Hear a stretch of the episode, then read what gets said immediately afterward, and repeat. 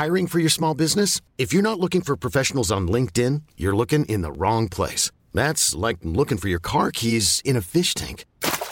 LinkedIn helps you hire professionals you can't find anywhere else, even those who aren't actively searching for a new job but might be open to the perfect role. In a given month, over 70% of LinkedIn users don't even visit other leading job sites. So start looking in the right place. With LinkedIn, you can hire professionals like a professional. Post your free job on linkedin.com slash achieve today.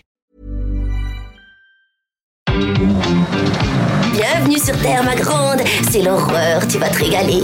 Ah, c'est pas faux. Non Non Oh, punaise, oui Pas ça Non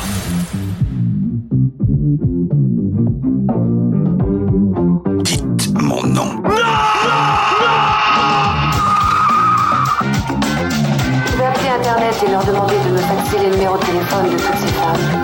Merci, merci, merci, merci. Écoutez, je dirai pas loin, comme ça, si c'est l'apocalypse ce soir, bip bip. Bonjour, c'est Clémence. Bienvenue dans We Love Série, le podcast signé We Love Cinéma qui s'intéresse aux séries cultes d'hier et d'aujourd'hui. Dans la collection du moment, on explore l'univers des Sopranos, la série culte de HBO. Et comme d'habitude, on prend notre temps pour creuser le sujet sur plusieurs épisodes. La semaine dernière, on vous parlait de David Chase, le créateur de la série, et des producteurs, scénaristes, comédiens qui ont travaillé à ses côtés. Aujourd'hui, pour le tout dernier épisode de cette collection, on se penche sur plusieurs sujets brûlants. D'abord, la fin de la série qui a fait couler beaucoup d'encre, mais aussi sur ce que nous réserve l'avenir. Et vous allez voir, on n'en a pas encore fini avec la famille Soprano. Pour ce dernier tour d'horizon, j'ai le plaisir de retrouver Stéphane Moïsakis. Salut Stéphane. Salut Clémence. Et Rafik Djoumi. Salut Rafik. Salut Clémence. Alors aujourd'hui, les garçons, on va s'attaquer à des sujets pas faciles. Allez, on va se donner un peu de courage en écoutant ça.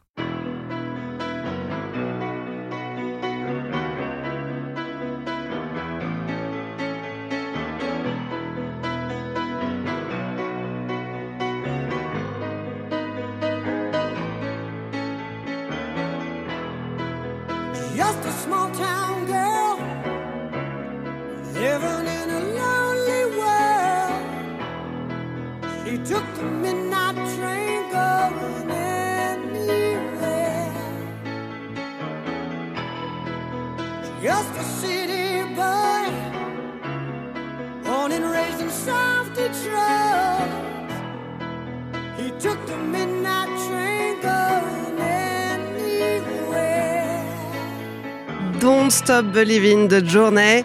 Bon, je crois que toutes les personnes qui ont regardé la série jusqu'au bout n'écouteront plus jamais ce titre de la même oreille. Et pour cause, hein, c'est la musique qui accompagne la toute dernière scène du dernier épisode de la série. Alors, cette dernière scène, elle a fait couler beaucoup d'encre, elle est très controversée.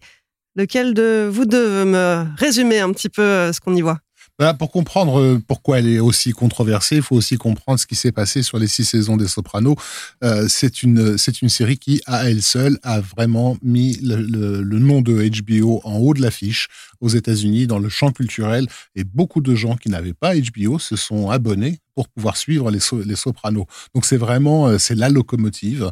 Et évidemment, à l'annonce du dernier épisode, bah, tout le monde est là, quoi. Tout le monde est présent. Je sais pas combien de millions de, de foyers sont connectés. Là, Quasiment 12 millions étaient Voilà. présents. C'était encore l'époque où on était tous euh, à la même heure euh, sur nos écrans pour regarder quelque chose. Et, euh, et, et, et on imagine la pression incommensurable qui est, qui est- qui est posée sur la, sur la production parce qu'il s'agit de conclure une, une série qui ne menait pas forcément à une, à une, à une conclusion. Ça fait six ans, enfin six saisons qu'on ausculte euh, ces personnages avec la vague promesse qu'ils puissent euh, changer, qu'ils puissent s'améliorer, mais on sait que ça sera pas le cas. On sait qu'il n'y a pas d'amélioration possible, que, que tout ce qui se passe, c'est que la vie continue euh, son chemin. Et, et en fait, il faut aller au bout de cette logique. Et le bout de la logique ne va pas satisfaire tout le monde en fait. Et ça, c'était immanquable. Mais comment le faire de façon élégante euh, Et donc c'est ce qui s'est, ce- ce- ils ont tenté de faire sur cette séquence-là, puisque c'est une fin, euh, ce qu'on appelle une fin ouverte, c'est-à-dire on laisse au public. On va y arriver. Je sais que tu, veux, tu fais la tête parce que pour toi, voilà, c'est évident ce qui se passe, mais en réalité, on laisse quand même au public le choix de, décrypter euh, ce qu'il vient de voir. Donc, on raconte euh, la scène. Désolé pour, le spoil, euh, mais donc après avoir fait la paix avec une famille. adverse en fait Tony et, et sa famille vont au restaurant c'est une des rares fois dans, dans la série où on les voit fonctionner à peu près normalement. Euh, ils sont là, ils sont en train de commander, en train de regarder leur menu. Euh, sa fille est en retard, elle n'arrive pas à se garer. Euh, elle va essayer deux fois euh, à faire un créneau et finalement elle n'y parvient qu'à la troisième fois. Alors que la place est super large. Hein. Voilà. et, euh, et à chaque fois que que, que la porte s'ouvre et on a, une, on a une petite cloche qui sonne dans le restaurant et du coup Tony regarde pour voir qui vient d'entrer. Est-ce que c'est sa fille qui l'attend? Et à chaque fois c'est quelqu'un d'autre dont un individu mystérieux qui semble se diriger vers les toilettes. Euh, et enfin, lorsque lorsque sa fille a fini par garer sa voiture, elle se précipite dans le restaurant. Euh, Tony entend la, sonne qui la, porte qui cloche et, euh, lève les yeux. Et là, on a un écran noir. On a un écran noir qui doit durer 10, 15 secondes, un truc vraiment une éternité. Euh, la chanson Don't Stop Believing, qui à ce moment-là était vraiment dans les, dans son, dans son, dans son final euh, glorieux, s'arrête ultra brutalement. Tony choisit la chanson en fait au début de la scène. oui, il attend le reste de sa famille sur un jukebox. tout à fait. Euh, et, et, et, on a voilà un, un, écran noir. Et donc euh, ça, ça, ça a plongé le public dans la stupeur. euh, Qu'est-ce qui vient de se passer? Il y a des gens qui ont cru que leur télé était cassée. Hein. oui, enfin, il, y, a, eu de tout, mais effectivement, le, les 15 secondes d'écran noir, c'est suffisant pour penser qu'il y a un vrai problème, parce qu'il n'y a pas de son, il n'y a pas d'image, il n'y a rien, quoi. Euh, avant que le générique ne, ne, ne reprenne, quoi, euh, et te fasse comprendre que les sopranos, c'est fini. Donc, donc, il y a tellement de choses symboliques à tirer de là. Donc, mm. déjà, il y a le côté c'est fini, il va falloir couper le cordon ombilical. Ça, c'est compliqué quand on a passé six saisons avec, euh, avec ces personnages. Et aussi, maintenant, il y a aussi cette idée qu'on n'a pas vu ce qui s'est passé à la fin. Euh, c'est laissé à votre à votre bon vouloir. En réalité, vous savez ce qui s'est passé. Vous, voilà, certains d'entre vous vont lutter contre cette euh, idée. Une fois de plus, on fait confiance à l'intelligence euh, des spectateurs pour lire entre les lignes et interpréter. Alors, qu'est-ce qui s'est passé? Bah, Il s'est passé que depuis plusieurs épisodes, on a une, une, phrase qui revient régulièrement, qui est la façon avec laquelle euh, les, les, bah, les mafieux règlent leur compte. Hein, donc, euh, on, souvent, ils se font buter dans des restaurants. Et, euh, et on, on, on, sait que euh, ont une conversation pour savoir qu'est-ce qui se passe à ce moment-là. Et ils en viennent à la déduction qu'en fait, il se passe rien pour la, pour la victime, parce qu'elle elle voit pas le coup venir. Euh, donc en gros, euh, euh, t'étais là tranquille et puis tout d'un coup il y a plus rien. Euh, donc évidemment cette scène elle renvoie à ça. Tout est tranquille, il est, il est, au resto, il, y a ce mec, qui, voilà, ce mec qui est allé aux toilettes, qui est l'endroit généralement où on va se rendre pour pouvoir sortir son flingue, et voilà. Et, et, et, s'est rendu compte de rien. Euh, donc, euh, à savoir est-ce que Tony s'est fait euh, s'est fait buter euh, ou pas? En fait, moi je pense que la piste euh, la, plus intéressante de, de à, tirer, c'est celle de la mise en scène de, de, de cette séquence, puisque en fait, elle est composée basiquement de trois valeurs de plan qui sont les réactions shots de Tony, donc c'est lui qu'on voit réagir. Ensuite, on voit ce qu'il voit, et enfin, on a des plans annexes sur d'autres personnes dans, dans, dans, dans le restaurant. Et lorsque sa fille arrive euh, s'approche de la porte euh, et on voit le visage de Tony qui lève les yeux en entendant la cloche et ensuite l'écran noir. Or l'écran noir, bah, c'est le plan qui fait suite à, Tony qui lève les yeux, c'est-à-dire c'est ce que Tony voit. Et donc ce qu'il voit, c'est un écran noir et il n'y a pas de son parce que sa vie s'est arrêtée. Euh, ça c'est moi, ça a été ma façon à moi de, de voir la scène. Mais il y a des gens qui ont préféré euh, nier ça et dire non. En fait, tout l'épisode, toute la fin de la saison, euh, euh c'est une, une, fin de saison amère qui te fait comprendre que de toute façon, il faut lâcher les trucs parce que les choses continueront comme elles sont. Euh, un peu avant dans l'épisode, par exemple, on a Tony qui, qui, se confronte une dernière fois à Junior qui est complètement euh, grabataire, qui se souvient plus de rien. En pleine démence. Voilà. Et où il s'aperçoit qu'en fait, ce type qu'il a à la fois euh, aimé, haï, euh, etc. Ben, il n'existe plus en fait. Il faut il faut lâcher le, truc. Donc ben il y a, y a, y a c'est la fin d'une ère. C'est ça, c'est la fin d'une ère, mais parce que parce que la vie continue en fait. Euh, donc ces spectateurs-là, ils ont choisi de croire qu'effectivement on saura pas ce qui s'est passé parce que on a, en tant que spectateur, nous, on doit dire au revoir à Tony et à sa famille, et, ça s'est arrêté là pour nous, en fait, euh, à, ce, point-là. Le reste ne nous appartient plus. La vie continue, la vie suit son chemin. Donc, le choix a été donné au, au, public. Alors, on peut quand même faire le parallèle avec euh, le parrain. Euh avec euh, avec Corleone qui prend une arme dans les toilettes et tue euh, Virgil Solozzo et son garde du corps. Euh. Bien sûr, évidemment, c'est fait pour qu'on y pense et puis de toute façon il y a eu des évocations de ça dans dans, dans la série. Mais mais mais ce qui est intéressant, c'est que la réaction furieuse que ça que ça a généré, donc parce que évidemment Euh, on n'en est pas encore euh, à l'explosion des réseaux sociaux tels qu'on a eu sur, sur Game of Thrones, mais, mais on, a quand même senti passer la colère euh, et des gens qui ont résilié leur abonnement dès le lendemain à HBO de, en, faisant très clairement comprendre que c'était à cause de, de, de ça. ce qui est intéressant, c'est aussi la façon avec laquelle on a joué des, des attentes de ce, de ce public, parce que euh, depuis plusieurs épisodes, on sait que Tony est en danger de mort. Ça fait déjà deux fois qu'on a essayé de, le tuer hein, dans la série. La troisième, sera la bonne, euh, on s'en doute quoi. Euh, et, et dans, au, dans le premier épisode de la deuxième partie de la sixième saison, euh, on, on, offre à Tony un fusil pour qu'il puisse se protéger. On lui offre un, un AR-10 qui est une espèce d'énorme machine gun de, de, tout droit sorti d'un comic book quoi. Alors évidemment en tant que bon gros macho, Tony dès qu'il a ça dans les mains, il a un gros sourire sur les lèvres et il peut pas s'empêcher d'aller en forêt pour pour tester sa, son, son joujou. Et, et, et voilà, on le on lui, on lui, conseille de se mettre un peu au vert, donc il, va dans une cabane dans les bois pour se, euh, se mettre euh, loin de ses, de, de, ses ennemis, et il dort avec ce fusil énorme sous, sous le lit. Donc euh, ça, c'est littéralement une euh, un truc de scénariste, un, petit jeu, un petit clin d'œil euh, envers les scénaristes, parce que c'est ce qu'on appelle dans le milieu du scénario le, fusil de Tchekhov. C'est-à-dire que Tchekhov disait si dans une pièce de théâtre euh, vous parler d'un fusil à un moment donné, il faut que ce fusil serve à quelque chose. Sinon, c'est pas la peine de l'évoquer. Euh, il y a même pas besoin de, l'avoir sur la sur la scène en fait quoi. Euh, et, donc le fait le, fait de mettre entre les mains de Tony cette énorme machine, machine gun, c'est presque comme une façon de dire dans votre habitude de spectateur, vous savez que ce truc va servir.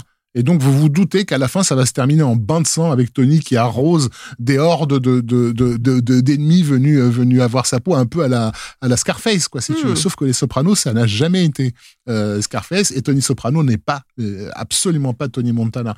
Euh, et donc, le caractère déceptif de la fin, euh, qui va à l'encontre de, de, tout ce qu'on a fait monter comme, comme sauce, en fait, c'est pas déceptif par rapport à la logique de, de, de ce que raconte cette série. non, et puis, et puis malgré tout, enfin, je trouve que cette scène a une tension incroyable parce que justement, c'est ce qu'on dit. C'est une scène où, vue de l'extérieur, si on n'y prête pas attention, on est censé être focalisé justement sur les détails. Si on n'y prête pas attention, on se dit, mais c'est une scène tout à fait banale. Ils vont mm. au restaurant, ils commandent des onion rings. Mm. Et c'est tout. Et quand on regarde les détails, ce que tu disais, les différentes valeurs de plan, la succession, c'est, enfin, rien que d'en parler, j'ai la chair de poule, quoi. La tension est, palpable. Bien sûr. Bien sûr, euh, à un niveau symbolique, euh, le fait que, que sa fille euh, euh, rate deux fois le créneau pour réussir son troisième, alors qu'on a raté deux fois l'assassinat, on va réussir le troisième. Enfin, donc on, on joue à, à, plusieurs niveaux. La chanson, la chanson, ça, l'appelle littéralement Don't Stop Believing. Donc oui, il y a des gens qui veulent croire qu'il va pas mourir, quoi. Mais en fait, si, bien sûr qu'il va mourir. Ça fait partie de, de, du truc. C'est attendu depuis depuis le premier épisode, vous savez. Mais, mais ce qui est marrant, en fait, c'est que peut-être que les gens veulent le voir mourir aussi. C'est ça l'idée. C'est-à-dire qu'en fait, le, le, truc qui est intéressant, c'est qu'il paraîtrait qu'aujourd'hui, en fait, les, les, gens ont plus ou moins accepté en fait cette fin euh, comme faisant partie en fait de, de, de comment dire de l'œuvre, euh, de l'œuvre en, soi. Je pense que elle a été acceptée parce que Gandolfini est mort vraiment, et que du coup, il y aura pas de suite. En fait. C'est-à-dire qu'il n'y a pas cette idée, si Gandolfini était vivant, et comme personne peut vraiment le remplacer, en fait, euh, euh, il y aurait cette idée que, comment dire, bah si, quand même, on peut continuer, en fait, là, c'est pas possible. Et, et, ce qui est marrant, c'est que pour une série qui dit finalement, en fait, euh, qu'il faut remplir les blancs, c'est-à-dire que vraiment comprendre entre les lignes, en fait, ce que les personnages se disent, et donc quelque part ce que la série dit, en fait, mmh. sur, sur les personnages, je, je je pense que c'est le, caractère effectivement euh, de quotidien en fait, mais qui est en fait le problème de la série qui peut-être a trompé les gens sur cette scène. Euh, mais mais je suis quand même étonné en fait que ce soit aussi mal reçu parce que justement, euh, comment dire, bah voilà, c'est une série qui, qui, au fur et à mesure elle avançait, allait vraiment en fait dans l'interprétation psychanalytique, dans comment dire, toutes ces choses-là, et du coup, avec une ouverture, la, la saison 6, elle prend quand même cinq épisodes, littéralement cinq épisodes euh, de Tony Soprano qui est entre la vie et la mort dans les limbes, euh, en fait, en train de, de, fantasmer une autre vie, etc., euh, etc. Donc du coup, il y a, tout un truc autour de ça qui, comment dire, qui dit en fait que, hum, bah oui, en fait, c'est annoncé quelque part. Et, et c'est vrai que c'est étonnant. enfin, moi, je trouve ça presque on, se posait cette question euh, dans cette propre émission, en fait, sur, euh, sur même la réception de Game of Thrones aussi, hein, du final de Game of Thrones. Et effectivement, les réseaux sociaux comment dire, on fait œuvre de caisse de résonance en fait pour ça. Mais David Chase lui disait lui-même que en fait, à part le fait qu'on lui ait rapporté que la fin euh, n'avait pas été, été controversée, lui en fait, on ne lui a jamais dit en face. Hmm. Et euh, c'est assez marrant parce que je pense que ça le conforte en fait dans sa décision. Quoi. Alors David Chase, il faut savoir qu'il a toujours laissé planer le doute sur l'interprétation de cette scène finale, mais il s'est un petit peu grillé tout seul parce qu'il y a quelques années, euh, il était interviewé à propos d'une fin alternative. Est-ce que vous en avez entendu parler? Non. Alors cette fin alternative euh, qu'il avait en tête, euh, il le disait environ deux ans avant la fin, c'est une scène où Tony doit être appelé pour une réunion avec Johnny Sack à Manhattan. Il allait passer par le Lincoln Tunnel et on ne l'aurait plus revu parce que l'écran allait devenir tout noir, ce qui supposait que la réunion allait mal tourner. Il rentre dans le tunnel, mais il n'en ressort pas. Donc on retrouve cette logique-là. Et, euh, et David Chase euh, affirmait que oui, c'était une scène de mort. Donc finalement, on retrouve un petit peu la même mécanique. D'ailleurs, après cette déclaration-là, euh, une des personnes qui l'interviewait lui dit vous, vous vous rendez compte quand même de ce que vous venez de dire euh, Vous faites référence à une scène de mort. Et David Chase a pas vraiment répondu. Il a essayé un petit peu de louvoyer. Il a fini par dire bon les gars, je vous emmerde. Et c'est-à-dire que thématiquement, en plus, ça aurait collé avec le générique. Donc le truc, c'est que je pense Ça que bouclait la boucle. je pense que quelque part, en fait, euh, ça aurait peut-être été mieux perçu en fait euh, si c'était montré de cette manière-là parce que justement en fait euh, euh, ce générique dont on a parlé dans le premier épisode en fait on le voit tout le temps en fait tout le temps et on est habitué en fait du coup à ce que ça à ce que ce qu'il raconte en fait et à cette idée qu'on parle de New York pour aller vers New Jersey donc là en fait on part de New Jersey pour aller à New York et surtout comme la série raconte de toute façon ces guerres intestines dans la mafia entre les différentes factions et notamment en fait entre euh, la Floride, New York et New Jersey. Voilà, bon, c'est, euh, je pense que les spectateurs auraient mieux accepté l'aspect, on va dire, ambivalent de, de- de- d'une telle fin. Quoi. Et puis surtout, c'est une série qui parle d'une longue psychanalyse, donc euh, euh, qui, qui qui est un processus qui, qui ne qui n'a pas euh, comment dire de de climax en fait. Euh, la fin d'une vraie psychanalyse, en fait, elle est toujours douce amère. C'est-à-dire que tu finis toujours par t'apercevoir que les choses sont comme ça, euh, que tu es comme ça, euh, que qu'il faut accepter finalement d'avoir eu ces problèmes et d'avoir mal vécu ce passé, etc. Euh, et, et que la vie continue, mais que tu vas essayer de, de, de, voilà de l'aborder un peu un peu différemment, en, en étant peut-être euh, pas forcément plus accro aux mêmes choses, mais conscient que tu es accro à, ces choses-là. Et, Les Sopranos, c'est une série qui nous a mis face, en tout cas les Américains, qui les a mis vraiment, comme je l'ai dit dans le premier épisode, face à leur, euh, à leur désir inconscient, plus ou moins, de violence. Et ils attendent de la violence. Quand je parlais de cette histoire de fusil de, de, de, de, de Tchekhov, ils attendent un final hyper sanglant. Euh, ils s'attendent pas à quelque chose d'aussi bête et simple que un écran noir en fait, euh, de non spectaculaire euh, euh, en, en, fait, euh, par rapport à une série qui est considérée comme le parangon à l'époque, euh, à l'époque où cette où cette saison est, est, est diffusée. En fait, on a ausculté ce, ce, public, on l'a on l'a psychanalysé pendant six saisons, on l'a on, on a essayé de lui mettre euh, en évidence que bah il était accro à ça. Et que comme, comme le disait Stéphane quand on a quand le personnage de Tony Soprano qui est entre la vie et la mort et qui s'imagine vivre une, une, autre vie, la vie qu'il qu'il vit, c'est la vie de Monsieur Tout le Monde. Et en fait, ces épisodes ressemblent à un cauchemar c'est littéralement un cauchemar, c'est-à-dire il est, euh, il passe de petits hôtels en petits hôtels, c'est une espèce de, de représentant euh, itinérant euh, dans, dans le pays, des, des, des, salons de commerciaux à la noix où on se fait chier, enfin bon. Euh, et, et, et, et, il est même l'inverse de Tony Soprano parce qu'en en fait fondamentalement, il y a par exemple, il y a un moment donné une scène où il, il comment dire, il s'apprête à, à, avoir une maîtresse mmh, et en fait la maîtresse lui dit non, bah en fait ça n'arrivera pas parce que tu as évoqué ta femme, moi je, mmh. voilà, il fait ah merde, j'ai merdé, ouais, il est vraiment dans et, et, et c'est d'une tristesse infinie. Enfin, faut, faut imaginer le culot qu'il fallait quand même à l'époque pour balancer ça. C'est des épisodes complets hein, où, où, où, juste il se passe rien. C'est l'enfer du vide, quoi. Et, et on, on, on, montre ça à un public à qui on, a, on dit depuis depuis cinq saisons. Vous, vous êtes accro à la violence de Tony Soprano. Vous la voulez parce que justement, dans votre vie de tous les jours, vous vivez comme ce mec-là. Euh, une vie morne et terne qui vous qui vous rend fou et vous êtes accro à la surstimulation vous en voulez quoi euh, et, et, et donc ben voilà à partir du moment où tu annonces à, à ce public que c'était ça son problème en, en, tant que en tant que public ben la fin c'est juste la fin de la thérapie elle va forcément vous décevoir parce que la fin de la thérapie c'est lâche l'affaire, mec. Et, et cet épisode, il est arrivé à point nommé. Il s'est toujours défendu, David Chase, d'avoir voulu euh, provoquer le, le public ou de, de lui mettre le nez dans la merde, etc. C'est pas du tout l'intention. L'intention, c'est encore une fois de faire de l'entertainment, donc de l'intéresser, mais de l'intéresser en étant cohérent. Et je crois qu'il disait notre seul but, c'était d'aller jusqu'au bout. Oui, il y aura Euh, une voilà. consistance dans la Ouais, façon de oui, raconter C'est l'histoire. ça. Hmm. Et donc, évidemment qu'il y a eu des réflexions à, à n'en à n'en plus finir. Oui. Et alors justement, en parlant de consistance, avant qu'on passe à la suite, il y a un dernier point que je voudrais aborder à propos de, à propos de ce dernier épisode, parce que ça m'a vraiment interpellé. C'est le titre de cet épisode. Euh, le titre, c'est Made in America, fabriqué en Amérique. Ouais. Et je me demande vraiment euh, quel est le message, parce que je suis sûre qu'il y a un message sous-jacent. Est-ce que euh, c'est une façon de dire que finalement euh,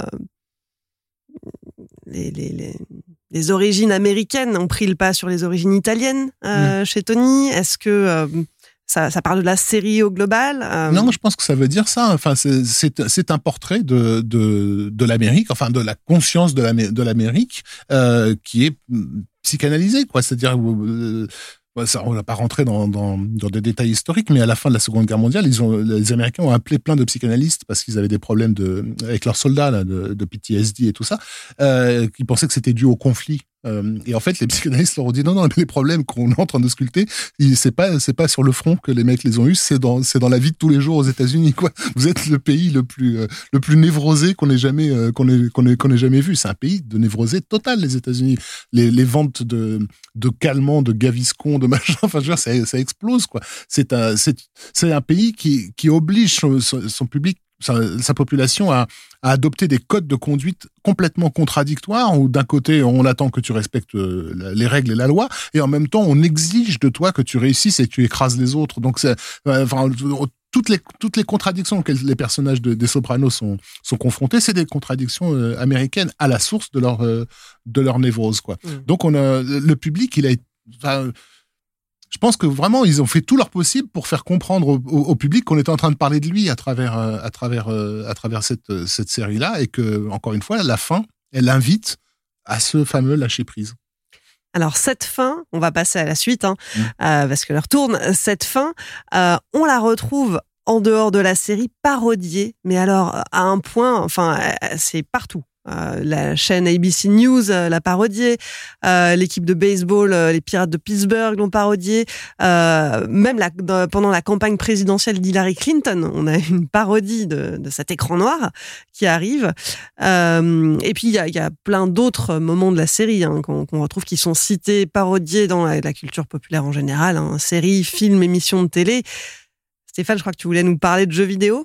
Bah, oui, alors après, en termes, alors c'est pas forcément de la parodie, euh, mais euh, mais euh, mais c'est euh, de Ou, la- ou des références, c'est de la référence hommage. voilà, Rafik avait parlé rapidement de GTA 4 Mm. il y a comment dire quelques numéros de ça, mais mais clairement, bon, je veux dire que c'est un c'est un comment dire euh, c'est une série. Enfin, alors, déjà y a- déjà dans GTA 3 il y a quelques acteurs en fait des Sopranos qui se sont retrouvés euh, dans dans la série, enfin dans en- au casting Ouais. vocal, Euh, mais euh, dans GTA 4 il y a vraiment l'idée euh, que en fait euh, je crois même qu'il y a la maison hein, Tony je dis pas de bêtises Oui, oui, dans, il me semble dans, maison de Tony à un moment voilà, dans, dans, la trouver, ouais. dans, Mm. dans la partie New Jersey de, de- du truc quoi de de de, de, de, de, de la map en fait Mm. de GTA 4 qui est Liberty City hein, qui est donc une reversion de New York quoi La famille Pero- Pegorino. voilà, c'est ça. Et, et, et, et dans GTA V, en fait, cette logique d'analyse est au cœur littéralement du jeu. C'est-à-dire que en gros, le personnage, alors on n'est plus du tout dans le même univers, euh, c'est-à-dire on est en Californie, hein, dans GTA V, quoi. Euh, mais euh, le personnage principal suit une thérapie. C'est quelque chose qui a été vraiment mis en avant dans la façon de vendre GTA V, quoi, dans la caractéristique du personnage. Et cette thérapie qu'il est en train de suivre, elle est étrange parce qu'en général, en fait, dans ce genre de jeux vidéo, euh, c'est des personnages que quand un toi en tant que, joueur tu vas voir un personnage généralement c'est pour qu'il te donne une mission à accomplir. Et là en fait euh, tu as des missions qui sont des missions où tu vas chez son thérapeute et il se passe rien. C'est-à-dire c'est juste une conversation un choix ou deux à faire de temps en temps Et c'est pas du tout ce qu'on appelle un mission giver, c'est-à-dire un personnage qui te donne une mission, va faire ça pour moi, etc., etc. Ce qui est le propre en fait de, la structure en fait de jeu de GTA, quoi.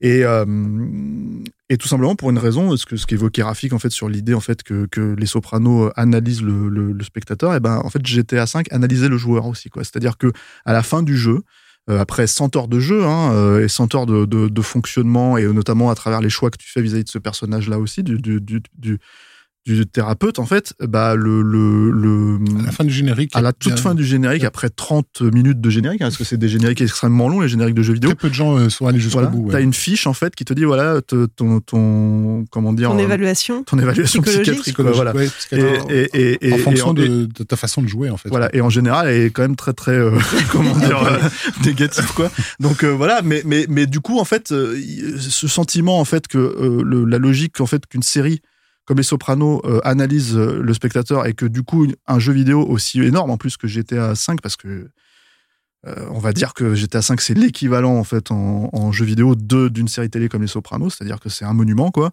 Euh, bah en fait ils ont la même démarche Mm. littéralement et, et je pense que cette démarche n'aurait pas existé sans les Sopranos effectivement. Et je pense que pour le coup les développeurs de Rockstar ont vraiment étudié la structure en fait euh, narrative euh, de des Sopranos pour l'appliquer à une structure de gameplay en fait dans leur Il propre donne jeu. des quoi. tas de- des tas d'indices hein, sur, le- sur l'affiliation dans, dans GTA 4. Donc, il y a un personnage un peu secondaire mais qui s'appelle Anthony Corrado.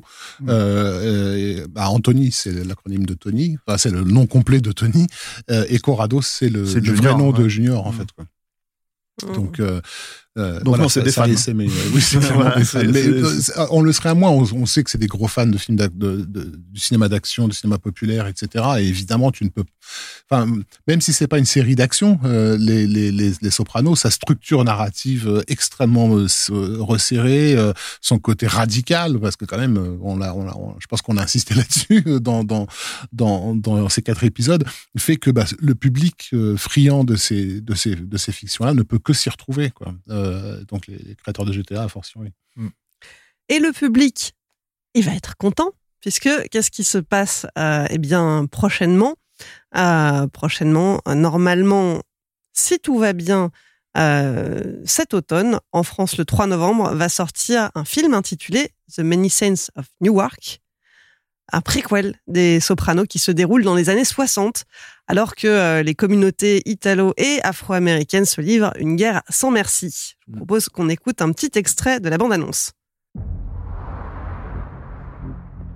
When I was a kid, guys like me were brought up to follow codes. Hey, jerk off. What'd you say? What? Antonio Soprano. I wonder if I can talk to you alone for a moment, Mrs. Soprano. On the basis of the Sanford Binet, he's high IQ. You can't prove it by me. He's got a D plus average. Well, he doesn't apply himself, but he is smart. The results tell us he's a leader. Donc ce projet est officiellement annoncé en mars 2018 euh, avec euh, David Chase au, avec David Chase au scénario, euh, Alan Taylor à la réalisation, qui a lui-même déjà mis en scène neuf épisodes de la série. Et puis côté casting, on retrouve le fils de James Gandolfini, Michael Gandolfini, qui reprend le rôle de son père. Euh, bon, le personnage a toutefois un rôle assez secondaire dans l'intrigue, mais euh, on l'a entendu là dans la bande-annonce, son nom, son nom est prononcé, et il faut dire que la ressemblance entre euh, le fils et son père est quand même assez impressionnante. Il est, toutefois beaucoup plus mince, mais mais bon, il est très jeune, hein, il a une vingtaine d'années, je crois. Mais oui, alors après, c'est un projet. David Chase en fait explique que c'est vraiment un film de cinéma pour lui. C'est-à-dire que déjà apparemment, alors on- n'a pas vu le film hein, encore, mais euh, mais euh, il insiste sur l'idée que euh, d'abord il fallait que ça fasse moins de deux heures parce que pour lui les films actuels sont trop longs. Et en fait, il y, a, y, y a vraiment en fait cette idée que le personnage principal, en fait, c'est le père de, de, de Chris Moltisanti, dont on entend parler plusieurs fois, parce que justement, c'est un personnage assez exubérant aussi, assez, comment dire, violent et volatile. Et, euh, euh, et voilà, et donc c'est euh, moi, la bande-annonce m'a pas vendu le film, j'avoue. C'est, c'est voilà. Mais je suis quand même curieux en fait de voir ce que ce que ce que ça peut donner. Et et c'est probablement ce qu'on pourrait faire de plus proche en fait de toute façon de, de- d'une continuation des Sopranos, puisque en vrai, euh, sans Gandolfini, euh, c'est, devenu très compliqué quoi. Mm, ouais, et- effectivement. Donc, euh, le, le- le titre, The Many Saints of Newark, Many Saints, ça vient de Moltisanti, en fait. Mm. C'est la traduction de l'italien Moltisanti. Mm. Euh, euh, donc, on, on voit bien la référence, effectivement, au, au personnage de, de Dicky. Euh, on va retrouver d'autres personnages de la série hein, qui réapparaissent, comme euh, bah, l'oncle Junior, par exemple, euh, Silvio Polly Poli. Walnut. Poli. Ça, j'ai hâte, de Olivia. voir, j'ai hâte de voir comment ils vont le faire. Et Livia Soprano, qui est jouée par Vera Farmiga cette fois-ci. hein. Qui est une Absolument. excellente actrice. Et puis, euh, une personne qui euh, s'est sans doute un peu mordu les doigts d'avoir refusé à l'époque de participer à la série, c'est Ray Liotta, qui du coup rejoint le casting du film. Mais oui, Ray Voilà. Liotta, le- bah, qui est conditionné évidemment par son, son rôle des affranchis, qui était d'ailleurs une des voix de GTA, euh, GTA 3, je crois aussi. Tout à fait, Ouais. ouais, le personnage euh, principal. voilà. Mais C'est- euh, une carrière. C'est ouais, c'est quelqu'un qui, je pense, à l'époque, en fait, avait le choix. En fait, euh, il l'a beaucoup moins, je pense, aujourd'hui, mais euh, mais ça reste un, un, un excellent acteur, hein, vraiment. Mais Ouais. mais euh, mais euh, mais qui avait ce choix-là, en fait, qui avait une, une crédibilité, on va dire, euh, et qui aurait pu effectivement mener la série, quoi. Mais euh, mais euh, qui euh, Il était dans Copland euh, avec fait, deux ouais. acteurs des Sopranos. Ouais, et qui était d'ailleurs excellent dans Copland, quoi. Et voilà, c'était cette époque-là, il avait, le- il avait le, le- le choix de refuser. Et moi, quelque part, je, c'est bien, parce que justement, en fait, euh, il fallait révéler euh, une nature comme celle de Gandolfini, quoi. Euh, surtout si, euh, en gros, son passage sur Terre était quand même assez éphémère, quoi. Donc, donc, donc voilà. Je, je, j'avoue que le, le- le- voir son fils là-dedans, je- j'espère juste que ça sera pas trop, comment dire, difficile, mais, mais je pense que euh, bon, le fait de savoir que c'est son fils, c'est une chose, quoi.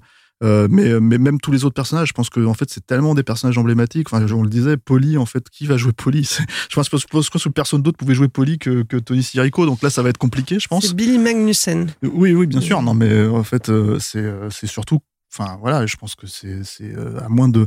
On a vu hein, récemment euh, des préquels comme ça, euh, comme euh, par exemple euh, un acteur qui euh, qui euh, qui joue euh, le personnage d'Harrison Ford dans dans de Han Solo en fait dans Star Wars et ça marche pas en fait. C'est c'est à un moment donné le poids de, de du rôle et de de, de l'acteur en fait euh, est trop écrasant pour qu'on y croit en fait. Et, et là, c'est un des risques en fait de, de à mon avis de de, de cette préquelle quoi.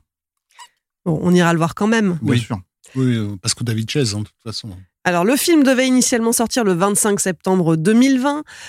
Évidemment, à cause euh, du Covid, euh, sa date de sortie a été reportée euh, plusieurs fois. D'abord au mois de mars de cette année, puis à nouveau repoussée. Si tout va bien, il devrait arriver en même temps dans les salles américaines et sur HBO Max le 1er octobre 2021, donc dans très peu de temps. Pour la France, il va falloir patienter un tout petit peu plus. Normalement, le film sort le 3 novembre. Et c'est ici que se referme notre collection consacrée aux sopranos. On espère vous avoir donné envie de la voir ou de la revoir. Rafik, Stéphane, merci de m'avoir accompagné pour ce quatrième et dernier épisode. Merci, Clémence. Clémence. Magnifique, en cas. We Love Series, c'est fini pour aujourd'hui. Pour suivre les prochains épisodes ou réécouter celui-ci, rendez-vous sur welovecinéma.bnp Paribas ou sur vos applis de podcast. À très vite!